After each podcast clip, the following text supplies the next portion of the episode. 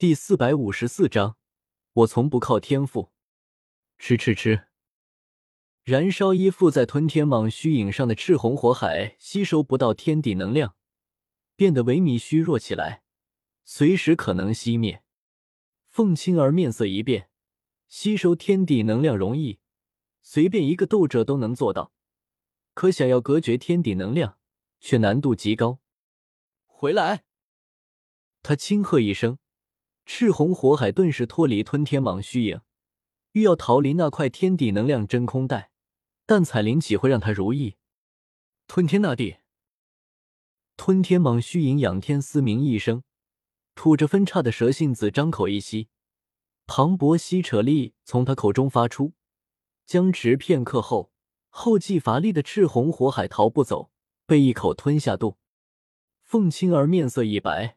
这火海可不是普通的火海，而是以他的精血为引，燃烧起来的伪天皇真火，拥有部分远古天皇真火的神威。可没想到，竟然就这么被破了。据说，真正的远古天皇火焰是能以虚空为燃料燃烧，隔绝天地能量根本没用。甚至传闻天地间第一头远古天皇的火焰，连时间都能燃烧。可惜，小丫头你还太弱了。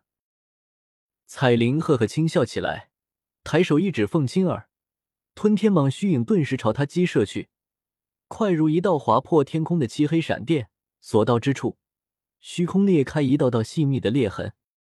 凤青儿俏脸变得无比凝重，他知道决斗的关键时刻来了，这一招若是输了，我我不会输的，绝不会。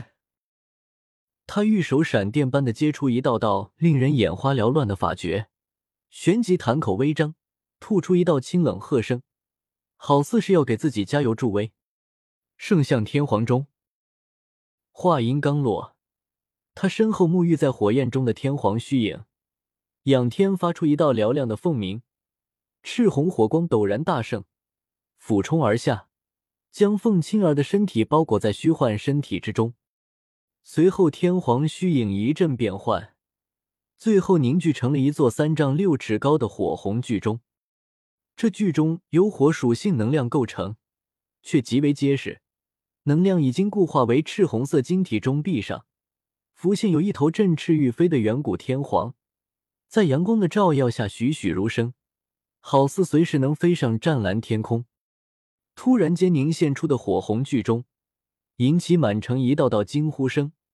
这剧中只是远远看去，就给人一种坚不可摧的厚重气势。天皇钟，袁家老祖面色凝重起来。据传，这天皇钟是一头八阶天妖皇所创，是整个斗气大陆最顶尖的防御类斗技之一，还能借此施展极为凌厉的音波攻击，攻守兼备，极为棘手。这可是天妖皇一族顶尖的斗技，不将他们逼到绝境，他们可不会施展这门斗技。袁家老祖啧啧称奇，这东西就算是他都没有把握击碎，也不知道那吞天蟒虚影能不能攻破。我却是看得奇怪，因为凤青儿现在飞在天空中，而那是口中，又不是口棺材，他脚底下完全暴露出来。彩铃。从凤青儿脚下攻击，能行吗？彩铃瞥了我一眼，讥笑道：“小贼，你以为天妖皇都是蠢货，会在防御斗技上留下比你脑袋都大的破绽？比我脑袋都大的破绽？我的脑袋一点都不大，好不好？和你的脑袋是一样的。中口下方是音波攻击最强烈的地方，谁要是和你一样蠢，打算从那里攻击？呵呵。”彩铃冷笑一声，目光骤然冷了下来，没有什么取巧，直接指挥吞天蟒虚影缠绕上天皇钟，十多丈长的蟒身将三丈六尺高的天皇钟缠绕了数圈，并且不断绷紧，分明是要一力破之。七彩吞天蟒，其身七彩，其瞳略紫，其体泛香，其力通天。凌空站在天皇钟内。凤青儿看着钟壁外缠绕了数圈的巨大吞天蟒，隔着赤红色透明晶体钟壁，他能清晰看到吞天蟒身上七彩的蛇鳞，看到他的身躯越绷越紧，看到剧中顶部吞天蟒巨大而狰狞的舌头垂落下来，一双巨大的蛇瞳正毫无感情的盯着他，巨大的阴影投射在天皇钟内。凤青儿银牙紧咬，想要破我的天皇钟，痴心妄想！他玉手快如闪电的掐诀，运转斗气一掌拍向天皇钟内壁，顿时整个天皇钟剧烈震动起来。咚！巨大的钟声在藕花城上空响起，古老悠远，好似远古天皇的鸣叫，跨过无数岁月，从远古传来。整座藕花城，无数人齐齐惨叫一声。我起先还那什么感觉，但紧接着，一道风鸣如锥子般在我灵魂中响起，带来剧烈的刺痛，疼得我面色发白，冷汗不停流下。妈的，这钟声还有灵魂攻击的效果！我扭头看向彩铃灵魂，却见她没什么事，不由奇道：“你的灵魂竟然这么强大！”哦，我把我那份攻击转移到你灵魂上了。”彩铃轻描淡写说道。“我干你大爷嘞！不带这么坑人的。我说我好歹是二星斗宗，灵魂力量又强大无比，怎么会这么痛？感情是承受了两倍伤害。实际上很久以后我才知道，我承受的不是两倍伤害，而是三倍伤害。”连带吞天蟒虚影那份伤害，也被彩铃转移到了我头上。凤青儿看着毫发无损吞天蟒虚影，面色一白。天皇中的音波攻击有物理、灵魂两层打击，无论那种攻击都极为强大。怎么可能？吞天蟒怎么可能有这么强大？他不敢置信，玉手快如闪电的掐出一道道令人眼花缭乱的法诀。然后一次次发动音波攻击，顿时疼得我嗷嗷怪叫，浑身肌肉紧绷，眼泪水都快不争气的掉下来。咔嚓嚓，彩铃好整以暇的操控着吞天蟒虚影进行攻击。片刻后，号称坚不可摧的天皇钟，在气力通天的吞天蟒虚影的缠绕下，终于缓缓碎裂，一道道裂痕如蛛网般蔓延开来。最后布满整个钟身，轰的一声，炸成无数火红碎片，漫天消散在空中。我妈去额头豆大的冷汗，长呼出一口气，噩梦终于结束了。别杀他，彩铃，多谢你了，剩下的就交给我吧。哼！彩铃对我呼之即来、招之即去的态度很不满意，冷哼一声，抬手召回吞天蟒虚影。小贼，你最好快些给我赶来兽域，否则本王的耐心是有限的。警告我一声后，他返回了自己那边。我完全掌控住自己的肉身，伸了个懒腰。此时下方的藕花城中已经如同一口沸腾的大鼎，百万人的喧嚣声冲天而起。这里是风雷东阁的地盘，许多斗者。